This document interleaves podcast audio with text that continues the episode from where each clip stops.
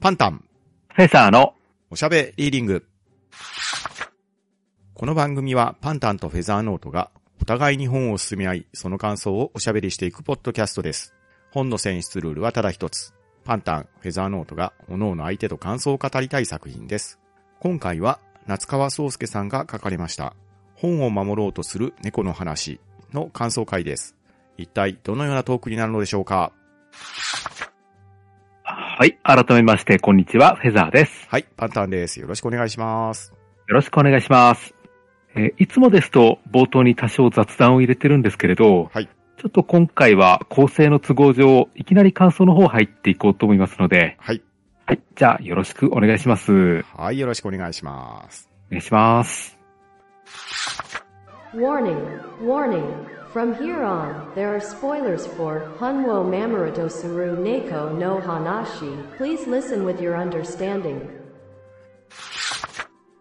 では、早速、フェザーさんから紹介していただきました、夏川宗介さんが書かれた本を守ろうとする猫の話の感想なんですけれど、はい。こちらは紹介会でフェザーさんが説明していただいたように、主人公は林太郎さんですね。うん、そうですね。古本屋を営んでいるおじいさんと一緒に暮らしていたんですよね。うん。で、両親はすでにおられずに、おじいさんに引き取られて生活していたという林太郎くんなんですけれど、そのおじいさんも亡くなってしまって、さあこれからどうしようというような状況になっていきます。うん、そうですね。で、おじいさんが営まれていた古本屋というのが、夏木書店という本屋さんですね。うん。おじいさんが亡くなられてしまったので、この夏木書店をどうしていこうかという話になるんですけれど、え林太郎くんがそのまま経営するわけにもいかないでしょうから、天外孤独の身になってしまった林太郎くんに対して、おばさんが手を差し伸べてくれるんですね。うん、そうですね。入りのあたりから、なんかもうちょっと多少童話っぽいところはあるなと思ったんですよね。うん、そうですね。社会的な背景は特に何も説明されなくて、うん。まあ、ポンと古書店があって、その周りからいろいろと話が出てくるっていう感じで、うんうんうん。で、現実に考えると、りんたろうくんのところも、一人っきりでいいって話もなく、うん。本当だったら多分学校からもご近所さんからもいろいろと言われると思うんですけれど、うんうん。そういう雑音も特に書いてなくて、うん。まあ、本当に話したいことだけ話す本だったなっていう気はしますね。ああ、そんな感じですよね。うん。で、この夏木書店、古本屋さんなんですけれど、商品ラインナップがなかなか渋いラインナップなんですよね。うん。流行りの本があるわけでもなく、売れ筋の本が置いてあるわけでもなく、また漫画があるわけでもなくと。うん。ただ、本棚に並んでいる本は、いわゆる名作と呼ばれる本が、とても綺麗に並べられているという、あまり自分が近寄ったことがないようなスタイルの古本屋なイメージなんですよ。ああ、本当に昔ながらの本屋って感じですようね。んおそらくそうだと思うんですよね。うん。古本屋って聞いて、最近の人がイメージする古本屋さんって、おそらく大手の資本が入ったチェーン店だと思うんですよね。うん。まあ、例を挙げるならブックオフであったり、古本市場であったりっていうところがイメージしやすいかなと思うんですけれど、うん。夏木書店はそういう感じじゃないですね。そうですね。多分あの、本にバーコードがついてない本がいっぱいあると思うんですよう。ん、だと思いますね。うん。さほど広くない店舗スペースの両側に本棚が並べてあって、真ん中に細い通路があり、そしてその中ほどにレジを兼ねたスペースがあるという。うん。まあ、考えてみればなかなか不思議な作りの古本屋さんだなと思ったんですけれど。うん。あの、見覚えはないんですけれど、イメージはできるんですよね。そうそうそうそう、そんなこんな感でじすねだろうな。っていうのはう、んうんうんうん。多分床にいぶせます自伝集とか、そういうの がごちゃっと置いてあって、うんうんそんな感じだと思うんですよう。ん。うん、おそらくそうですよね。で、そんな古本屋さん、夏木書店なんですけれど、そういう店のいでたちですので、常に人が入ってきて繁盛しているような雰囲気は全くないと。うん。ただ、そんな本屋さんなんですけれど、り太郎くんの先輩である秋葉先輩が常連さんみたいでしたね。うんですね。この秋葉先輩っていうのが、なかなかなパーフェクト超人っぷりですよね。すごい人ですよね。スポーツ版の頭脳明晰、そして文学にも精通していると。 うん。うん、あの、そういう人にとっては、この夏木書店っていう古本屋さんの価値がものすごく伝わるって感じでしたね。うん、本当にこの先輩隙がないんですようね。んですね。うん。で、林太郎くんは高校生ではあるんですけれど、あまり友好関係が広い方ではなさそうな描写でしたよね。そうですね。そういう友好関係の狭い中に、秋葉先輩は入ってくる数少ない人って感じですね。うん。そして、もう一人、その間に入ってこれそうなのが、ゆずきさんでしたか。うん、この人もなかなかの人物でしたねで。すよね。クラスメートの同級生の女の子ですね。そして、吹奏楽部に所属されていて、その朝練に向かう道中で、凛太郎くんを誘いに来るというような役割でしたね。うん。まあ、そんな凛太郎くんなんですけれど、おじいさんが亡くなってしまい、そしておばさんのもとに移り住むために引っ越しの準備もありということで、学校の方にはほぼ通わない不登校状態になっているんですよね。うん。でそんな凛太郎くんを心配してか、秋葉先輩やゆずきさんがちょくちょくお店の方を訪れてくれて、凛太郎くんに会いに来てくれているというような状況がスタート地点でした。うん、そうでした。そんな凛太郎くんの元に突然猫が現れます。うん。虎猫のトラと自ら名乗ってました。ですね。自ら名乗るということは喋る猫ってことですね。うん。なかなか突拍子もない話になっていくんですけれど。あまり、りんたろくん動じないんですよね。そう、そうなんですよね。こういうのありなんだって思って。うん、なんか、すべてを受け入れちゃう感じなんですかね。うん、普通に会話してますからうね。ん、虎猫が突然入ってきて、人の声を喋って自分の自己紹介とかされたら、ちょっと冷静じゃいられない感じはするんですけれどね。まあ、そうですよね。まあ、アニメなんかではいくらでも見たパターンではあるんですけれうど、ん。だからこの辺で普通に会話できちゃうあたり、やっぱり、うん宮沢賢治側の小説なのかなっていう気はしますね。うん、そんな感じしますね。そして現れた虎が言うには、自分の願いを叶えてほしいと言うんですね。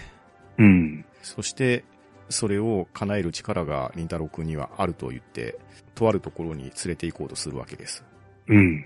凛太郎くんも躊躇はするものの、素直に頼みを受け入れて、虎の言われるがままになるんですけれど、うん。何をするかというと、本を守るのを手伝ってほしいっていう話だったんですよね。うん、そうですね。で、凛太郎くんにはその力があるって虎は言うんですよ。うん。凛太郎くんにしてみれば自分にそんな力があるとも思ってないし、ましてや不思議なところに連れて行かれて本当に大丈夫なのかっていうような状況だと思うんですけれど、うん。あの、読んでる側からしても、りんたろくんって普通の男の子なんですようね。んですよね。何か特に秀でたところがあるようにも見えないんで、うん。何ができるんだろうなとは思いましたうんね。ですよね。そういった始まりで一つ目の難問に凛太郎くんと虎が挑んでいきます。うん。で、連れて行かれる先なんですけれど、どこかに遠出するとかではなくて、夏木書店の店の奥側と言ったらいいんですかね。うん、そうですね。まあ、本来であれば突き当たりであり壁になっているとこだと思うんですけれど、そちらの方が突然光り出して奥行きができて、その奥に奥に進んでいくことができるようになります。うん。そして導かれるままに連れて行かれた先が、とある豪邸だったんですかね。うん。で、玄関先に行くと、お手伝いさんのような方が出てきて、追い払われるんですけれど、なんとかして主人に会わせてもらえないかということで、なんとか案内してもらえるような状況になります。うん。まあ見事なお屋敷っぽいんですけれど、案内されていくと、なかなか作りが不思議な屋敷でしたよね。うん、そうですね。最初、お屋敷と聞いてたんで、なんとなく日本家屋の大邸宅なのかなみたいなイメージでいたんですけれど、なんか和洋折衷取り込まれたような不思議な感じの建物っぽかったですよね。うん。そして、その屋敷の主のところに案内されるわけですが、そのお部屋に入ったところ、なかなか不思議な光景が広がってたんですね。うん。なんかホールのような感じですね。そうですね。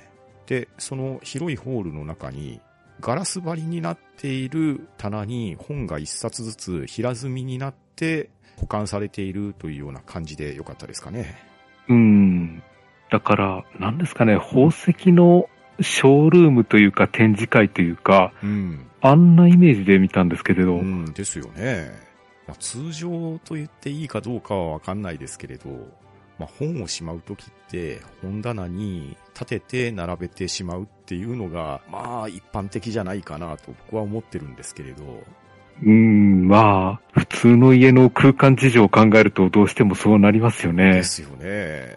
うん。一冊一冊を表紙を前に並べて見せれるような状態で何冊もの本が飾られているっていうようなイメージでよかったでしょうかうん、そうですね。それをやるには空間も必要ですし綺麗に見せるガラスの棚も必要ということでいや贅沢な作りだなとは思ったんですけれどうん、ただ、見づらいですよね。うんパッと手に取れないんですよねそう。だから、これで本を管理できてるかっていうとちょっとわからないんですよね。そうそうそうそうでしかもそのガラスの棚には鍵までかけられているというじゃないですかうん。いやー僕も家の本棚に本は並べてますけれど、鍵はかからないですし、しかうも、ん。表紙を見せて一冊ずつ並べるなんてことはしてないですよ。そうですね。そういう発想にならないですようね。んですね。そして、この館の主人が、自分は本を読まなきゃいけないから、君と話をするような時間は避けないよって言うんですね。うん。でそして、自分は本を100冊読まないといけないと言うんですけれど、うん。その100冊を読む期間っていうのが、林太郎くんは年間に100冊ですかって問うんですけれど、主人が言うには、そうではない。一月に100冊は読まないといけないって言ってましたよね。うん、すごいペースですようね。ん、自分には考えにくいペースですね。 うん。年間100冊読んでるかなって言われると、僕は100冊は読んでない気がするんですよね。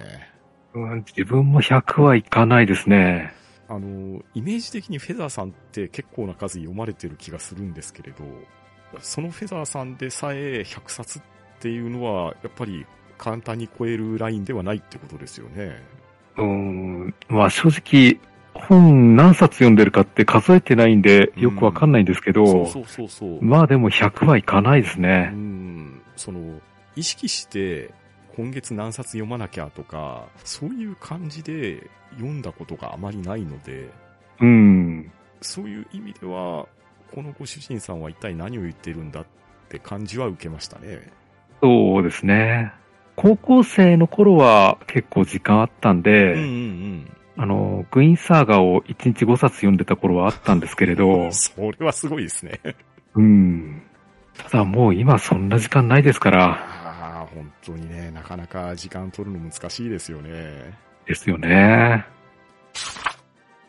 そして、そのご主人が言うには、一度読んだ本は二度と読まないみたいなこと言ってたじゃないですか。うん、そうですね。で、そして、自分が読んだ本をその部屋に鍵をかけてディスプレイしているような状態で保管しているというような感じでしたね。うん。そして、ここに来た本来の目的は、虎猫の虎が本を解放してほしいって、林太郎くんに頼んでたんですね。うん、言ってましたね。で、どういうことかと思っていると、この主人が本に対してやっている仕打ちに対して本を鍵から解き放ってほしいというような願い事だったっていうことが分かってくるんですね。うん、そうですね。まあ、ご主人の性格であるとか物言いを考えると、これはなかなか困難なんじゃないかなと思ったんですけれど、うん。林太郎くんは自分の意見を述べ、そしてその弁がご主人の心を動かし、なんとか解放できるような状態になるっていうのが、この第一の問題でしたね。うん、そうですね。人の本の読み方にあまり意見するような筋合いでもないんですけれどう、ん。確かにこの人がやってるのをちょっとおかしなことをしてるなっていう気はしますうね。ん、そうなんですよね。うん。そして、主人と林太郎くんのやりとりの最中なんですけれど、トラが解決に向けるヒントみたいなこと言ってたじゃないですか。うん、言ってましたね。ここの空間では正しいことを言ったものが、えっ、と、報われるようなニュアンスの話してて、うん。まあ主人がやっていることと、えーそれに関する信念っていうところには、えー強固だけれど何か歪なものがあると。うん。で、その歪なところを、えー揺り動かせるだけの真実のことを話すことができれば、解決の糸口につながるはずだというようなヒントを得て、林太郎くんはご主人のお考えを変えることができましたよっていう流れだったと思うんですけれど、うん。そうですね。言うは安しですけれど、なかなか難しいですよね。難しいですよね。感覚的になんか間違ってるなとは思っても、うん。言語化できるかっていうとちょっと難しいなって思うんですよ。ですよね。しかも、初対面の赤の他人に対して、その人がやっている所業を断ずるわけじゃないですか。うん。これはなかなか困難事例だと思うんですけれど、そこをどうにかこうにか忍太郎くんは成し遂げたということで、虎の願いを無事叶えることができましたというのが第一の迷宮のお話でした。うん。そうですね。そして、虎の願い事を叶えることができて、めでたしめでたし、これで無事凛太郎くんも普通の生活に戻れますよと思っていたんですけれど、またもや虎が現れるんですね。うん。で、またもや願い事を聞いてほしいと言ってきます。うん。前回ので最後じゃなかったのっていう話もするんですけれど、まあ細かいことは気にするなよというようなのが虎の性格ですね。うん。そして、またも、虎から林太郎くんに、もう一度助けてもらいたいという依頼が来るんですけれど、虎が現れた時に、ゆずきさんが夏木書店を訪れてたんですよね。うん。そうですね。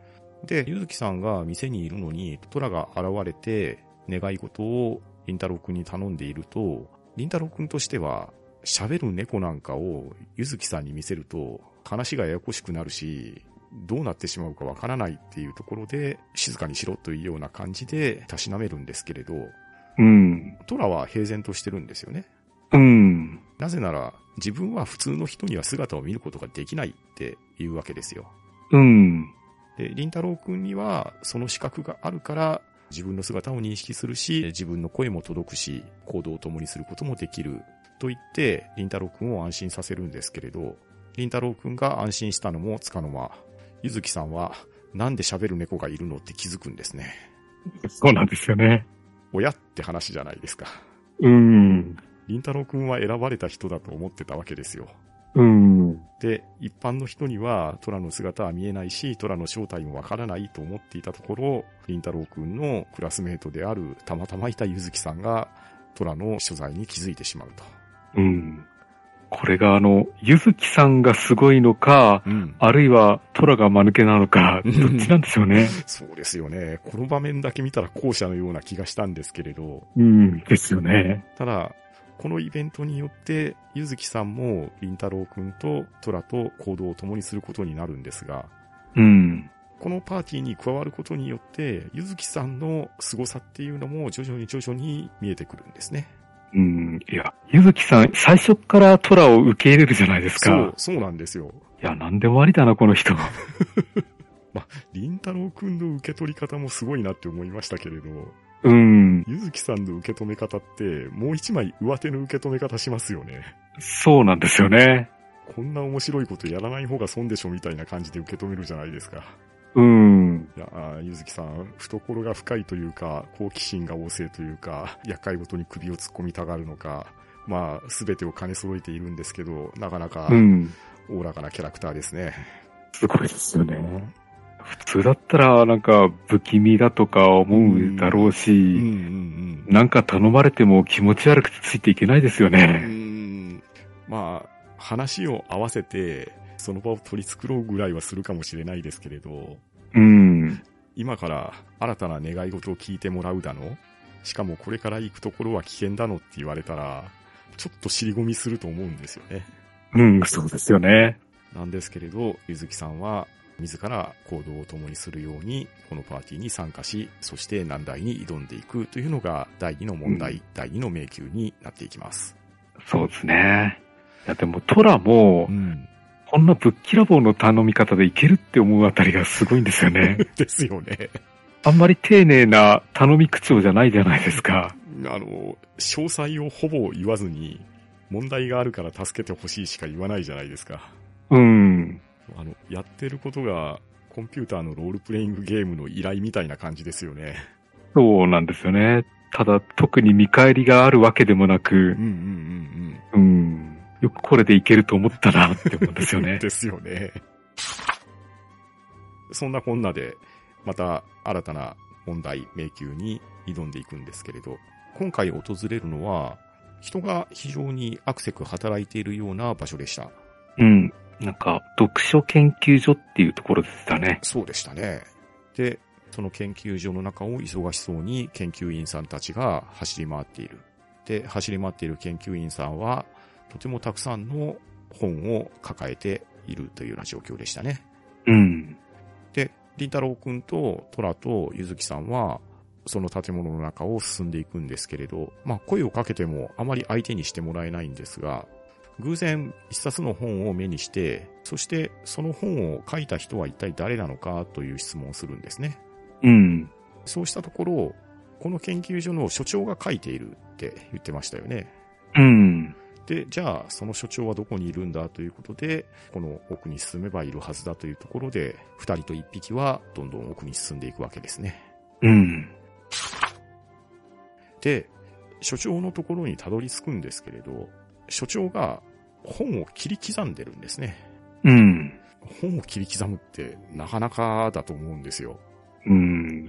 あまり本にハサミを入れるっていう感覚はない。ああ、まあ、スプロット時ぐらいですかね。ああ、そうですね。袋閉じは確かに切らないと見えないですからね。うん。ただ、あれは閉じられているところだけを切り離すだけじゃないですか。そうですね。この所長は明らかに本を裁断していってましたよね。うん。いや、ちょっとね、この行動が僕には理解できないですよ。うん、やったことはないですね。いや、本って、ななかなか処分するにしてもですよ。うん。ハサミで切り刻んで細かくするとかっていうのは、やったことがないし、やるっていうイメージが湧かないんですよ。うんですね。あまりに部屋のスペースを圧迫して処分するにしても、まあ古本屋さんに引き取ってもらうであるとか、うん。廃品回収に出すとかっていうところが、まあ、一般的に考えやすい処分かなと思うんですよね。うん。一応紙になりますから、シュレッダーにかけるとかっていう選択肢もなきにしもあらずかもしれないですけど、自宅でそれをやるかと言われると、なかなかそういうことはしないような感じがするんですよ。いないですね。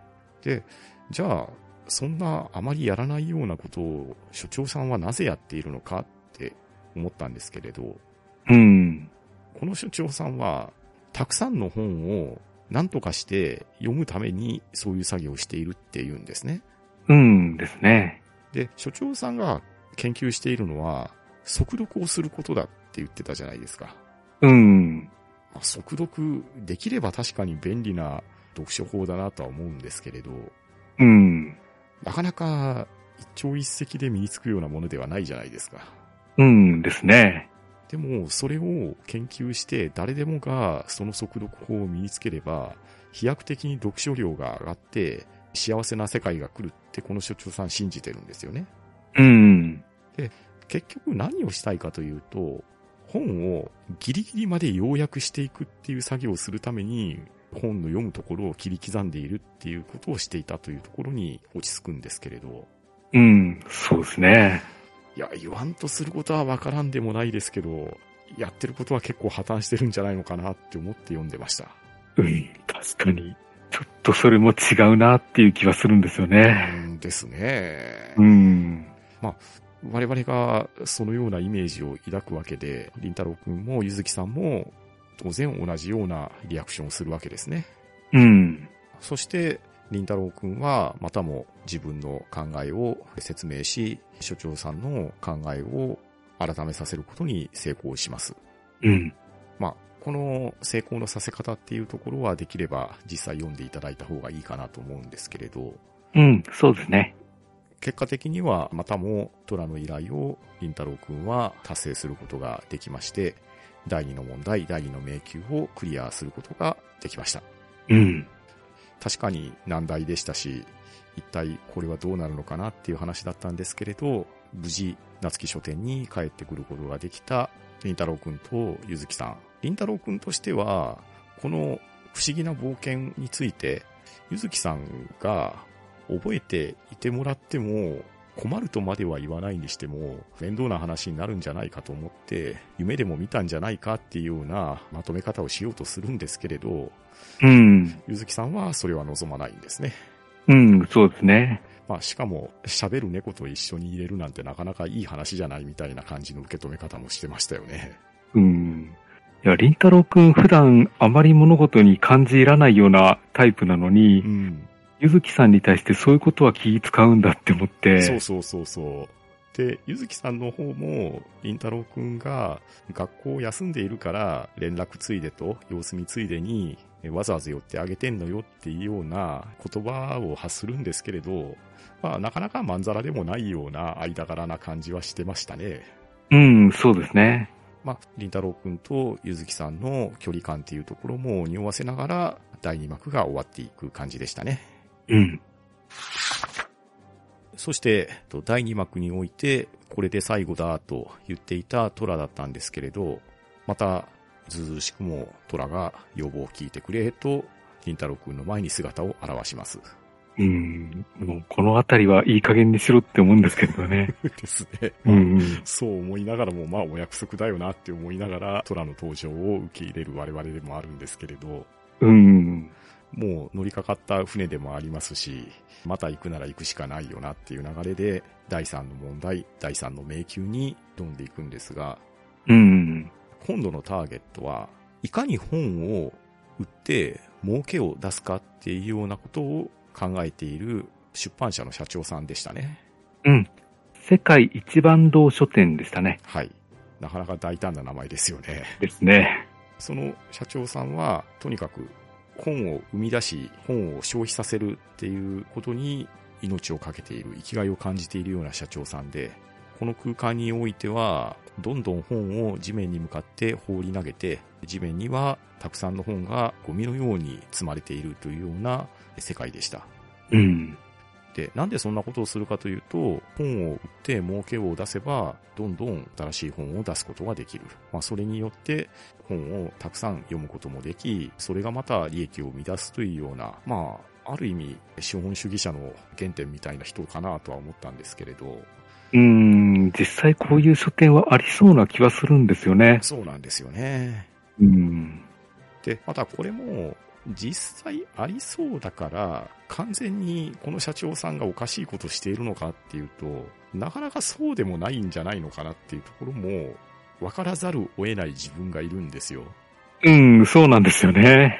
あの、いい本だけが残っていけばいいのかっていうと、そうじゃないんですよね。うん。やはり出版社もそうですし、それを販売する本屋さんもそうですし、そこに仲介してくる様々な業種の方もそうでしょうし、それぞれに利益がないと、この社会が成り立っていかないわけじゃないですか。うんですね。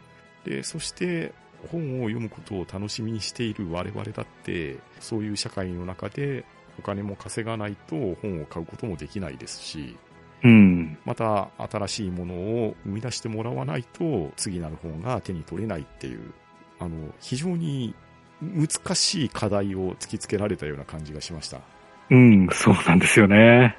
まあ、そして、また、林太郎くんは自分の考えをもとに社長さんを説得することに成功しまして、第3の問題と第3の迷宮を突破するというのが話の流れにはなってきました。うん。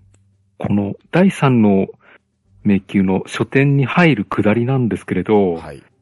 いろいろと注文つけてくるあたりがうん山猫県に似てるなって思ったそんうでですよすね。ね。注文の多い料理店みたいな感じでしたね。うん。こっから先は、権威や肩書きの持ち込みはできなくなりますとか、うん。悪意や敵意の持ち込みはできなくなりますとか、うん。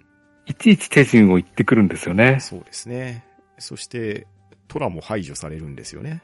そうなんですよね。この先、猫を連れて行くことはできませんとかね。うん。こういうところは読者がにやりとさせられる部分ですよね。うん、そうですね。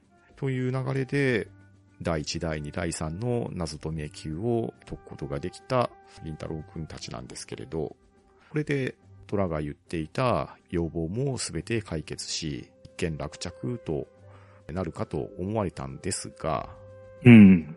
なんと、またまた虎が登場するんですね。うん、しれっときますようね。ん。ただ、過去3回と違って、今回は本気でやばいぞっていう感じで虎が言ってきたんですね。うん。しかも、今回何がまずいかって、ゆずきさんが拉致られてるんですよね。うん、そうなんですよね。で、今度の迷宮の主が、りんたろうくんと話をしたいから連れてこいっていう要望だったじゃないですか。うん。で、りんたろうくんは、これはいかんということで、虎と共に第4の迷宮に飛び込んでいくっていうのが、この話のクライマックスでした。うん。そして、この第4の迷宮の主人は、第1、第2、第3の迷宮と謎を解くことによって、それぞれの主人や所長や社長がどうなってしまったかっていう顛末を林太郎くんに問うんですね。うん。で、林太郎くんは良かれと思ってやったことだったし、その結果、主人や所長や社長が行動を改めさせることに成功して、話の流れとしては全ての問題を解決してきたと思ってたんですけれど、うん。実は全て一見落着ではなかったっていうことの真相を知らされるんですよね。うん、そうなんですよね。じゃあ結局どうすればよかったのかっていう、ある種全問答みたいな話を出されたじゃないですか。うーん、まあ、そうは言われてもなって思うんですけれどうね。んで、その問題に対して、りんたろうくんなりの答えを出し、そしてその結果がどうなったかというのが、本を守ろうとする猫の話の大詰めでした。うん。社長さんたちのその後についてもなんですけれど、なんか極端から極端に走るから、うんうんうんその人たちの性格にもちょっと問題あるなって思うんですようね。ん。うん、そうなんですよね。うん。りんたろくんに言われたら、普通に読んでくれればいいのに、うん。また極端なところから逆方向の極端に走るんうんで、うんうんそれはちょっとやりすぎだなっていう感じなんうで、ん。うもん。うちょうどいい感じをもうちょっと個々人で見つけてほしいなと思ったんですようね。ん、そうなんですよね。で、この本を守ろうとする猫の話なんですけれど、ええ。フェザーさんにしても僕にしても本を読むっていうことについてはあまり何の疑いもなくやってる日常の行動だと思うんですよね。うん。で、なんで本を読んでいるんですかってそういう質問されると結構答えに困ると思うんですよ。うん、そうですね。で、そのなんで本を読むのかっていうようなところを突きつけてくる話じゃないかなって僕は感じたんですね。うん、もうまさしくその通りだと思います。改めてそういうことを考えてみると、先ほどフェザーさんが言われたように、何が正解か、1か0じゃないよなっていうところに落ち着くんじゃないのかなと僕は思ったんですよ。うん。ただ、自分が信じた信念だけで本を読んでりゃ本当にいいのかなっていう問題提起もあったのかなって思ったんですよ。うん。なので、紹介会でフェザーさんが言われたように、さらっと読むことはできたんですけれど、ただ、さらっと読んで終わりかというと、それだけじゃない話だなって思ったんですね。うん、そうですよね。なんと言いましょうか、道徳の授業みたいな感じがしたんですよ。うん、あわかります。童話のような語り口ですし、話の展開も不思議な展開ですし、しかもどこか懐かしく思うような表現や、どこかで読んだことがあるような内容のオマージュっていうのもふんだんに散りばめられてるじゃないですか。うん。なので、自分の読書体験を思い起こさせるとともに、いろんな立場の人が本に関わっていて、そしてその関わり方を読者がこの本を通してどういうふうに考えるかというきっかけを与えてくれたんじゃないかなと思うんですね。うん、そうですね。まあなので、本が好きで読んでる人も、この本を読むことによって何か思うところがあるかもしれないですし、えうーん。日頃本は読まないよっていう人が読んでみても、あ、こういう感じで本は出版されていて、それに携わったり、その本を読むことによって様々な考えをする人がいるんだなっていう、第三者的な関わりも体験できるんじゃないのかなっていうふうに思ってみました。うん。なるほど。というのが感想ではあるんですけれど、うん。改めてええこの第1、第2、第3、そして最後の迷宮の問題っていうのを考えてみるっていうのも必要かなと思うんですよね。うん、そうですね。まあ、なので、後半はそのあたりの話をしていこうかなと思います。うん、そうですね。で、こっから、あのーまあ、各章で出てきた問題を取り上げていくので、はい。そうですね、本をまだ読んでなくて、ここまで聞いていただいた方はう、ん。まあ、かなりネタバレも入ってくるんで、うんできればここまでにしていただいた方がいいのかなとは思います。そうですね。この本を読んだ上で、自分はどう思うかという考えを持ってもらった上で、我々の話を、ああ、そういう考えもあるのねって聞いていただければいいんじゃないかなと思いますね。うん、そうですね。では、まず、第1問目からいくんですけれど、はい。最初、そうですね、自分はこれだけ本を読んできたっていうアピールだと思うんですよねうん。うんうん。まあこれだけの数、えーっと、この主人は確か5万冊とか言ってましたっけ、うん言ってましたね。まあ、相当な数読んできてう、ん。で、1回目を通した本は二度と読まないっていう感じでしたう。ん、でした。うん。まあ、確かに本の数はすごいなとは思うんですけれどう、ん。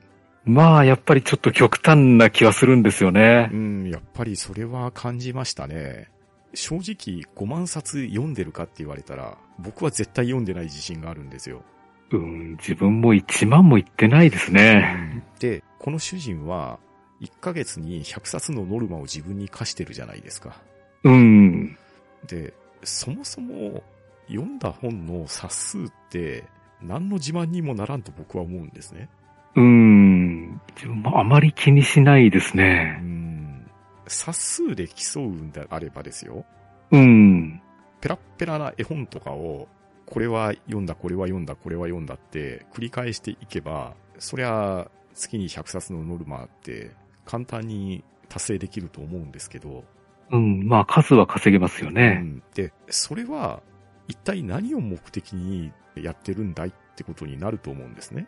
うん。 100冊読むのはすごいと思うんですよ。ええ。実際僕はそんなに読んでないんで偉そうなことは言えないんですけど、ただ、自分が本当に読みたいと思った本とか、例えばフェザーさんが、これパンタンさん面白いと思いますよって紹介してくださった本とかを読んでいって、それが重なって重なって、月に100冊でも年間100冊でもいいですけれど、読むことには、まあそれなりの意味があると思うんですね。うん。で、そういう読書をした上で、何冊読んだんですかって聞かれて、そうですね、100冊ぐらい読みましたかねって答えることはあっても、自分から、この短期間で100冊読みますかって、ひけらかすかって言ったら、そんなことはしないし、する必要もないと個人的には思うんですね。うん。思いますね。でも、この主人は価値観がそっちに行ってる感じがしたんですよね。うん。いや、なので、ちょっとそこは理解はしづらいなっていう印象は強く持ちましたね。うん。確かに。あの、本をノルマで読むっていうのはちょっと、うん、本好きでも辛いんじゃないかって思うんですよね。そうそうそう。期限を区切られてこれまでに読みなさいよって言われるのは、うんなかなか辛いもんがありますよね。うん、そうなんですよね。逆にですけど、うん。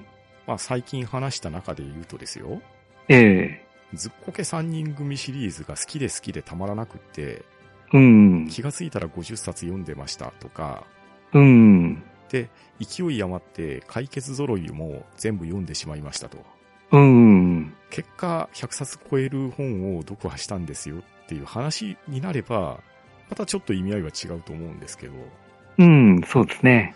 100冊を達成するために、のべつ幕なし本を読むっていうのは、 うなんというか本末転倒な話だと思うんですよね。ん。うん、そうなんですよね。自分も本を読むときそんな焦ってないですうし、んやっぱり生活のどこか空き時間で読んでいってるっていう感じではあるんうんうん。うんで、うんだから1日で1冊読めることもあればう、ん。 10日かかってやっと1冊読めるっていうこともあるんで、うん、ありますあります。やっぱり時間はかなりまちまちなんですよね。そうそう、そうなりますよね。うん。だから、おしゃべりーディングの紹介会でうん。本を紹介してもらっても、うん。やっぱり多少期間はもらってるんで、うんですよねそれでなんとか読めてるっていう感じですね。そうそう。無理して読んでないですからね。うん、そうなんですようね。ん。で、まあ、これは、ある程度の期間やってるので、面白いのは間違いないだろうっていう安心感のもとに読んでるっていうところも正直あるとは思うんですけれど、うん。やっぱり本って面白い本だと、やめ時見つからない時ってあるじゃないですか。ありますね。うん。もうそろそろ寝た方がいいのは間違いないんですけど、うん。あまりにも先が気になって、ついつい読んじゃいましたっていう体験は、一度や二度じゃないはずなんですよね。あありますね。あの、もう寝る時間なんだけど、うん本を見ると残り30ページぐらいなんで、そうそうそあ、これだったらいけるかなって思ってそのまま一気に行ったりするんですう。よね。うんありますよね。うん、だから、そういう体験を、このご主人さんは、きっとしてたはずなんですけど、うん。どこかのタイミングか、何かのきっかけで、少し方向がずれちゃったのかなっていうのを思いましたね。うん、そうですね。本を読み返すっていうことも全然ありますからね。そうそうそうそう。まあ、ただね、ご主人さんの言うこともね、そこの一点に関しては僕もわからんではないなって思うんですよ。うん。僕は読んだ本を読み返さないかって言ったら、それは読み返すこともあるんですけど、うん。ただ、新しい本も読みたいっていう欲求と、好きな本を読み返すっていう思いを天秤にかけると、どっちに傾くかなっていうと、新しい話に行きたいなっていう方が、パーセンテージとしては多い気がするんですよ。うん、なるほど。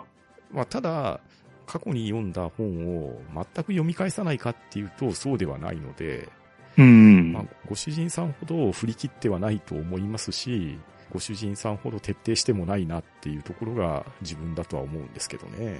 ああ、なるほど。そうですね。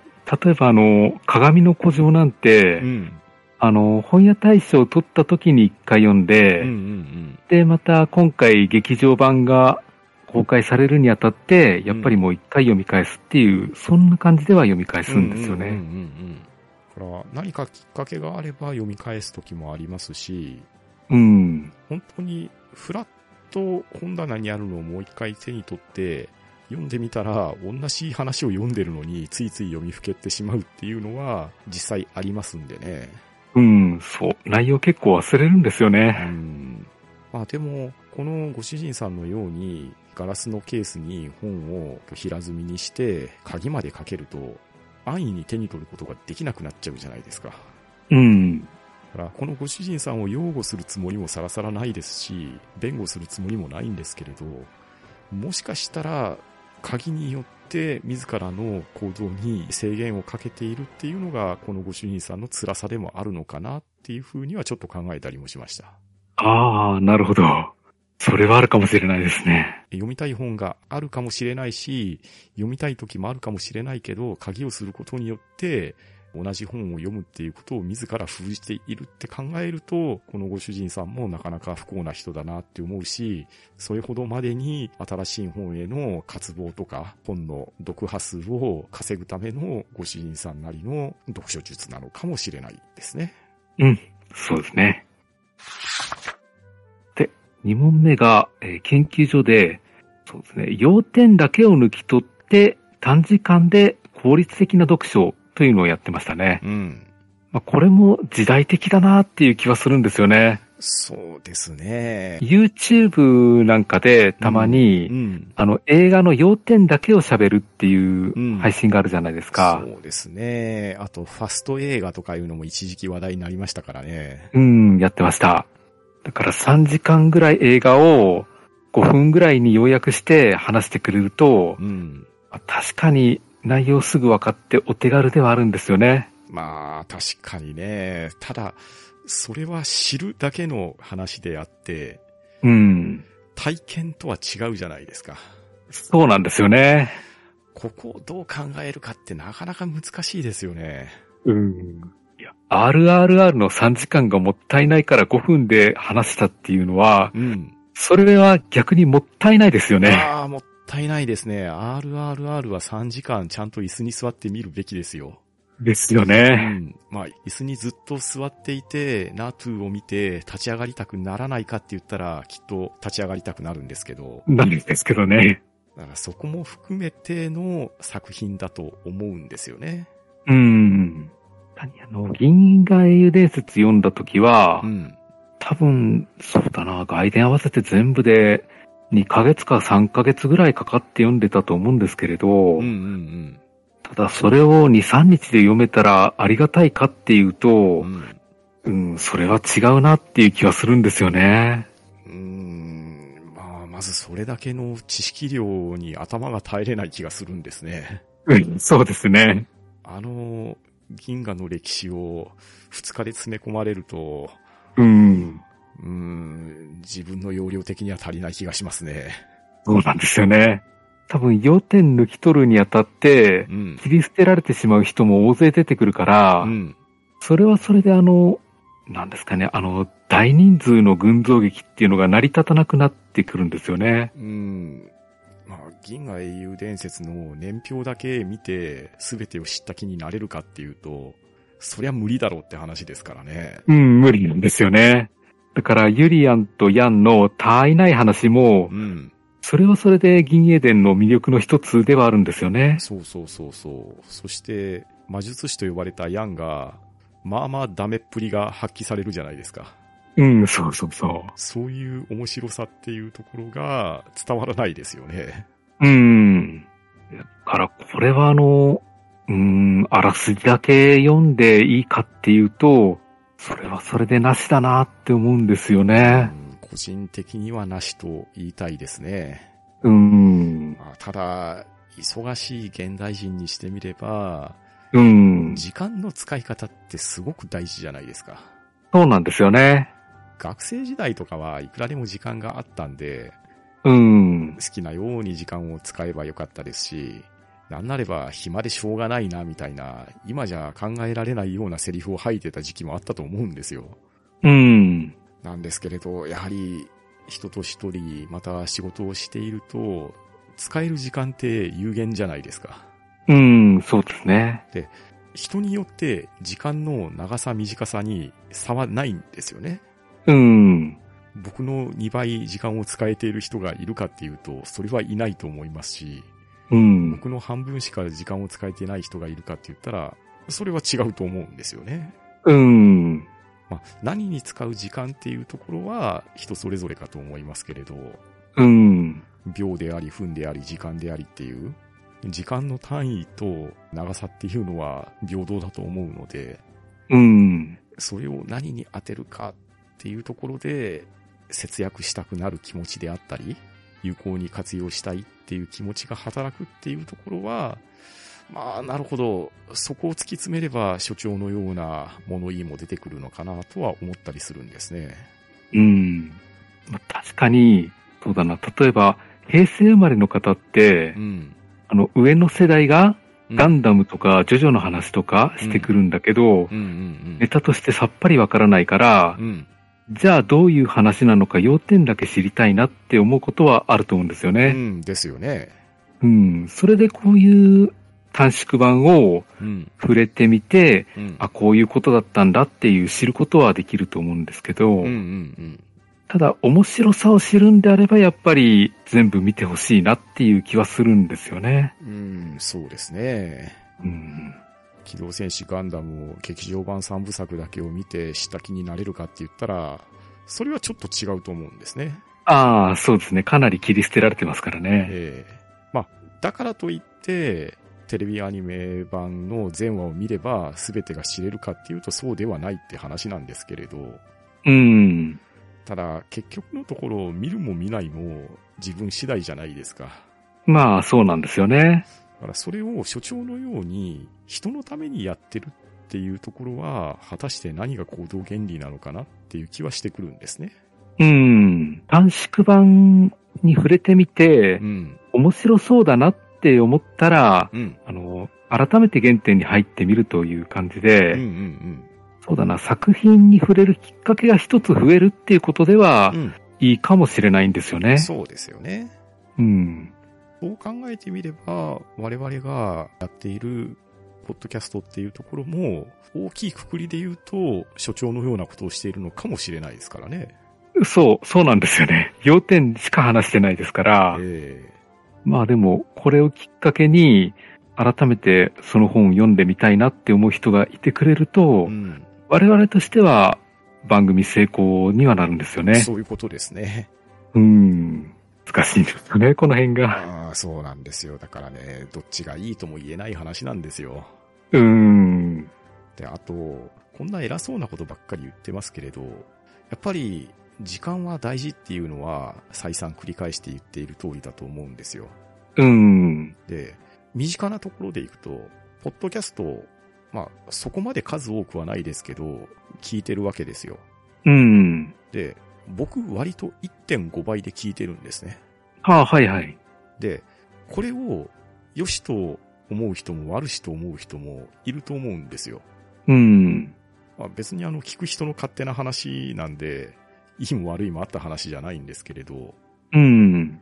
これも時間の節約術と言ってしまえば自分サイドの言い分になるんですけれど、でも配信している人の生の声っていうのをきっちり聞くんであれば、当倍で聞いた方が当然いいと思うんですね。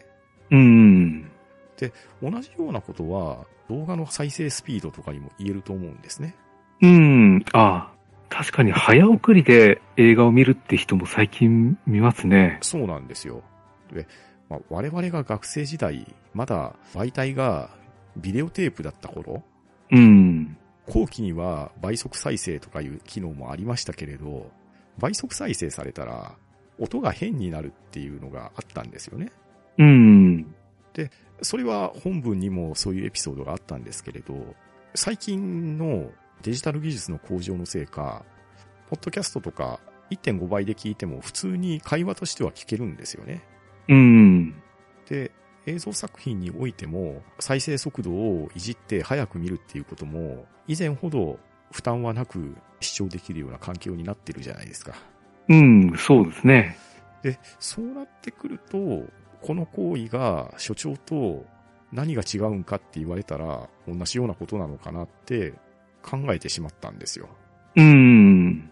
それを考えると、本を守ろうとする猫の話の対象っていうのは、読者として悪役という感じで所長の所業を見てた自分なんですけど、うん。トラに言わせればお前も一緒じゃないかって言われるんじゃないのかなってふと思ったんですね。ああ、なるほど。まあこのあたりがこの本の罪なとこかなと思うんですよ。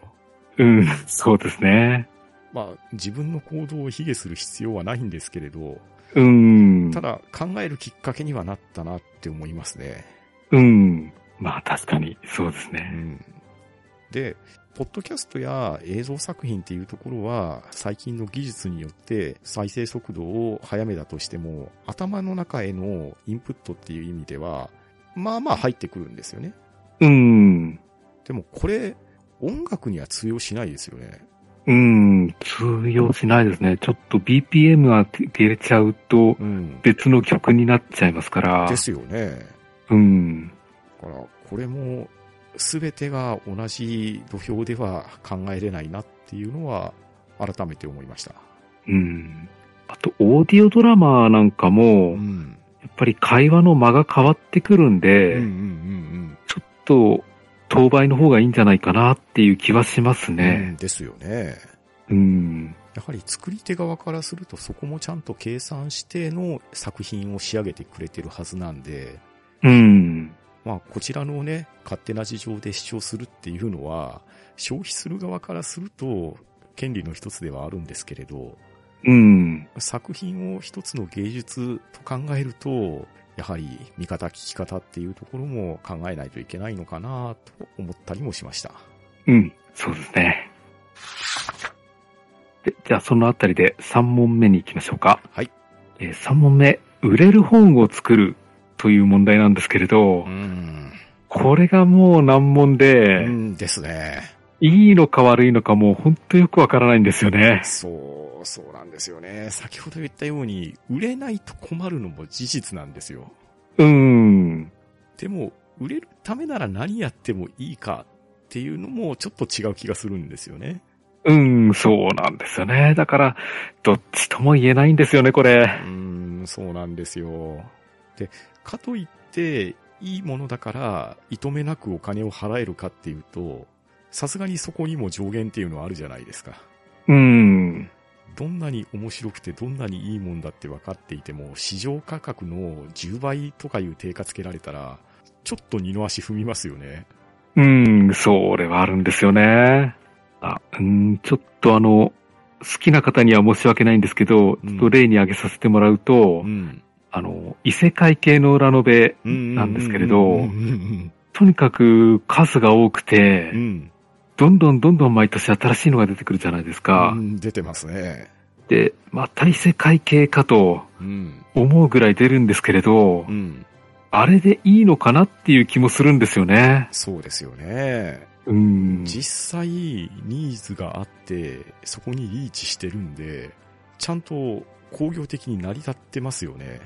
うん、そうなんですよね。しかも、我々何回か年間売上数っていうのを話題にしたことありますけど、うん。確実にランクインしてるわけじゃないですか。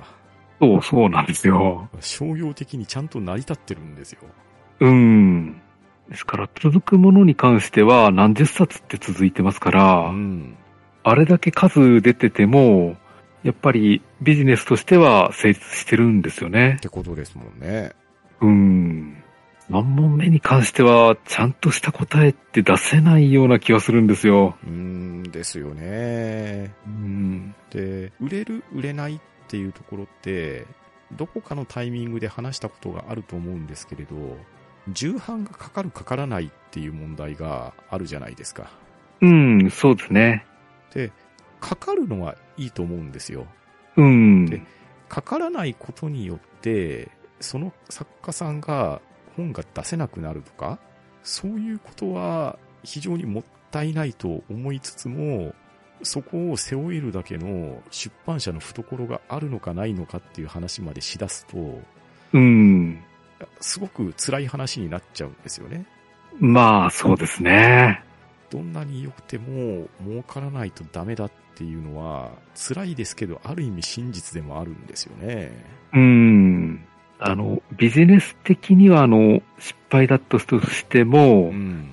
例えば、あの、そうだな、3人ぐらいしか喜ばないような本うんうんうん。っていうのもたまにあるじゃないですか。ありますよね。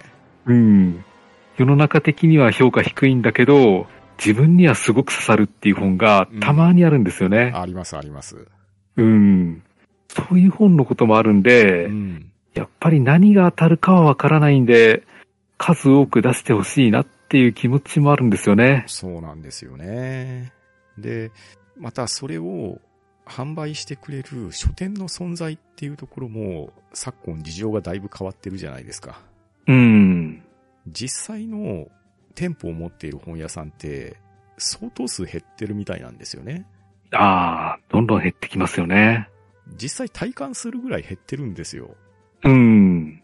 で、買う機会が失われて、販売経路も縮小していってってなってくると、先細りしてるようにしか見えないわけですよ。うん。まあ、その代わり、電子書籍という形をとって補っているっていう部分は大きいと思うんですけれど、うん。ただ、電子書籍化される本されない本っていうのもあるじゃないですか。うん、あります。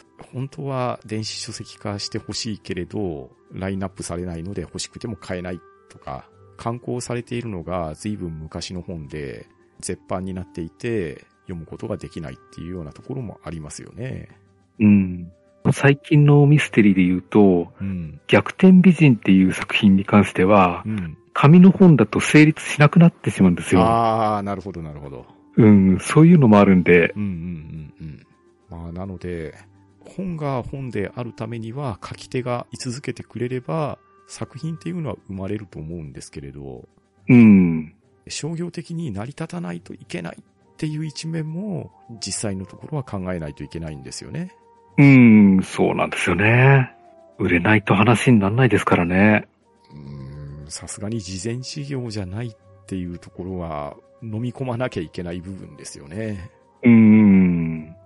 だからまあ、最悪の場合、えー同人誌なんか作って、うん文学フリマなんかで売るような感じですかね。うーんですけどね。ただ、それにしたところで、未銭を切り続けることができるのかって話じゃないですか。うん、そうですね。同人誌業界においても、さすがに出すたんびに赤字になっていったら、体力持たなくなるっていうのは考えなきゃいけないと思いますから、うん。 ここはやっぱり難しいとこですね。 3問目は本当に難しかったですう。ん。え、じゃあ、4問目いきますか。はい。はい。4問目なんですけど、まあ、要約すると、本の持つ力は何なのかというか、そうですね。なんで本を読むのかっていう感じですかうんうんね。うんうん。うん。動機に関してはもうよくわからないっていうのが本当なんですよね。そうですよね。うん。小学生の頃から普通に本を読んでたんで、別に読めとも読むなとも何とも言われないでずっと読んでたんで、うんうんうんだから、うん、他の人が、例えば野球観戦するとか、うん。うん。映画見るとか、そういうのと並列に考えてるんですよね。うん、そうですね。好きなことをやってるっていうだけだと思うんですよね。うん。だから自分にとっては漫画を読むのもゲームをやるのも本を読むのも割と並列に考えていて、んだから特権的に読書っていうのがあるわけでもないのかなっていう気はするんですよねう。ん、そうですね。僕はことさらに読書が一番とは言わないですし、言えないですよ。うん。その時々で自分の興味が一番向いていたことっていうところが行動理念だと思うんで、うん。本が一番の時期もあれば、映画が一番の時期もあるかもしれないですし、スポーツをやることが一番の時もあれば、見ることが一番の時期だってあるわけですから。うん。本最高って言えるかというと、僕はそういう立ち位置じゃないですね。うん、自分もそうですね。ただ、本がつまらないかって言われると、それは違うなって自信持って言えるんで、うん、読書することはいいことだと思いますし、ためにもなってると思うし、自分の糧にもなってると思うんですけど、うん。ただ強要できるかっていうのとはちょっと違うんですよね。ああ、なるほど。読まなきゃダメですよとか、これは読んだ方がいいですよとか、なかなかそこは難しいところですね。おあの、読まないと人生半分損するとか、そういう言い方って絶対できないですようね。んですね。うん。自分がどんなに面白いって思ってても、合わない人には合わないと思うんですよ。うん、そうですよね。 100人が100人ともいいっていう本は、すごい作品だなとも思う反面危ないんじゃないかなっていうところもあるんで、ああ、確かに。だから100人中100人が評価する本よりも、ん。 100人中10人しか評価しない本の方が面白かったりするんですよね。そうですね。で割とそういう本が好きな傾向あるんですよね。うん、割と尖ってて、ん。極端なことを言ってて、うん。そこがまた面白かったりするんですよね。そうそうそうそう。一般的に危ないこと言ってるような話でも、実は面白いっていうの結構ありますからね。うん、あるんですよね。ねあと、小説で言うと、例えば、ドラマとか映画よりも、うん表現がかなり自由な気がして、うんうん。その辺で、まあ、生じてる部分はあるかなっていう気はするんですよね。そうですね。やっぱり、ドラマとか映画だとスポンサーつくんうで、やっん。ぱりここまでしかできませんよとか、映像的にここまでしか実現できませんよっていうのがあるんですけど、うんうんうん。小説だと自分の頭の中で全部やっってしまうわけだから、うん。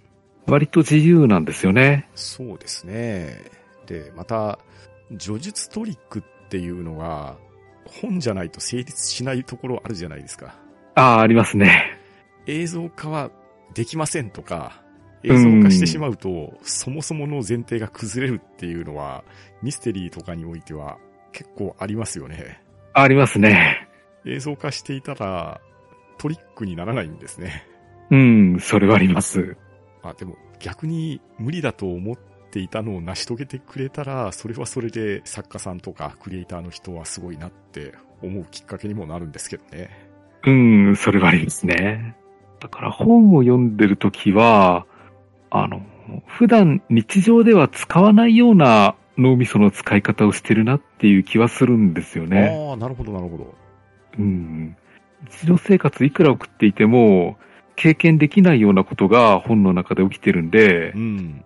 でそこで自分だったらどうするだろうっていうのをちょっと考えてしまっうんて、うんうんその辺でだから脳みその使い方が広がってくるなっていう気はするんですようん。ね。ああ、ありますね。うん。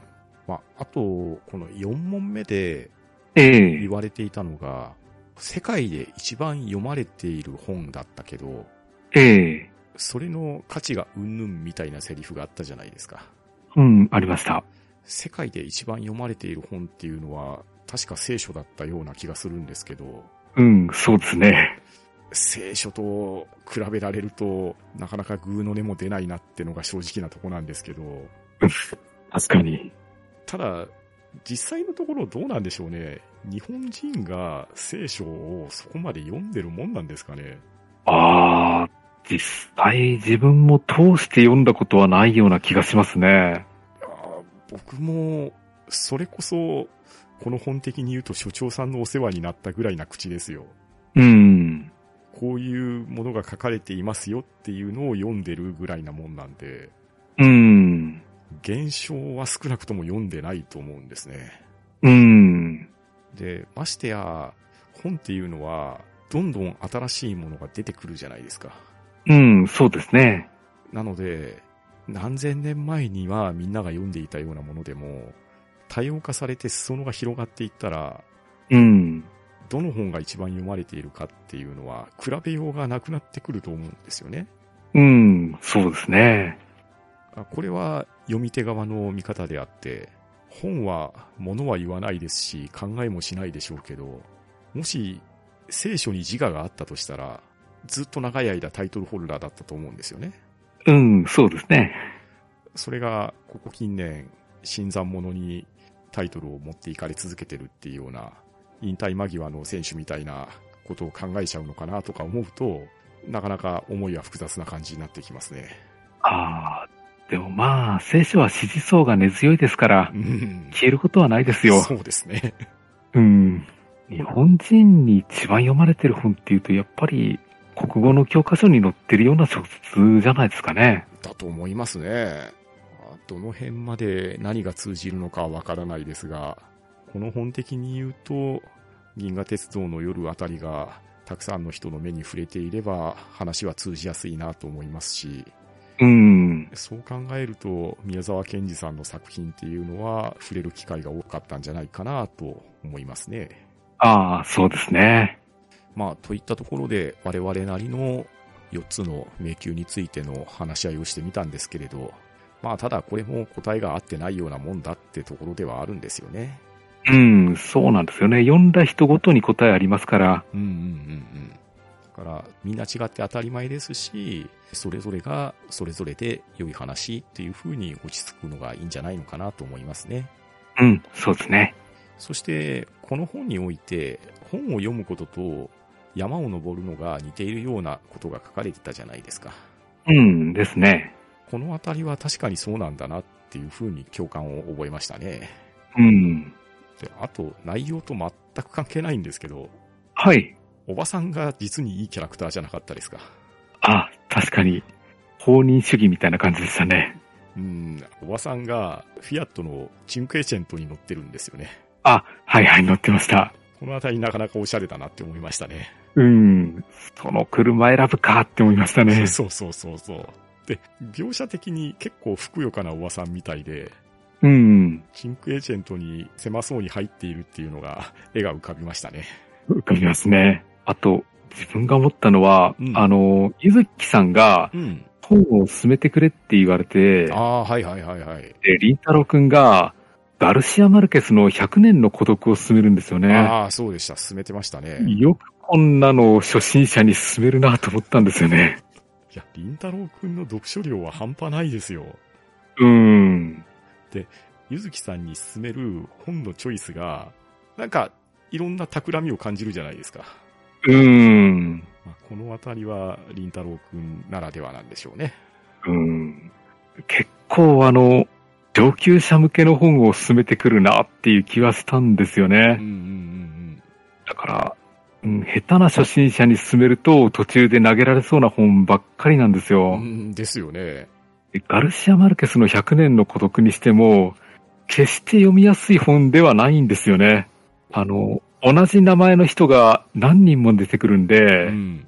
正直自分も読むとき、家系図を書きながらゆっくり読んでったんですけうんど、うんわけわかんなくなったんですよ。うん。うん。うん。いわゆる名作と呼ばれる作品であるとか、うん。